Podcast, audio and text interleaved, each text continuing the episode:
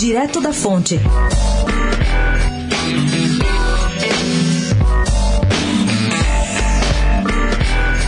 O tsunami que invadiu as praias da Lava Jato no fim de semana, leia-se a revelação de conversas entre o então juiz Sérgio Moro e o procurador Deltan Delagnol, deixou muitas marcas. E uma delas é como uma coisa tão fria e objetiva quanto as normas da lei pode ter leituras tão diversas. Veja-se um pequeno exemplo colhido ontem pela coluna. O renomado jurista Miguel Reale Júnior destacou que, num processo, a lei é a mesma para os dois lados e, portanto, é suspeito o juiz que aconselhe uma das partes, como fez Mouro com Delagnol.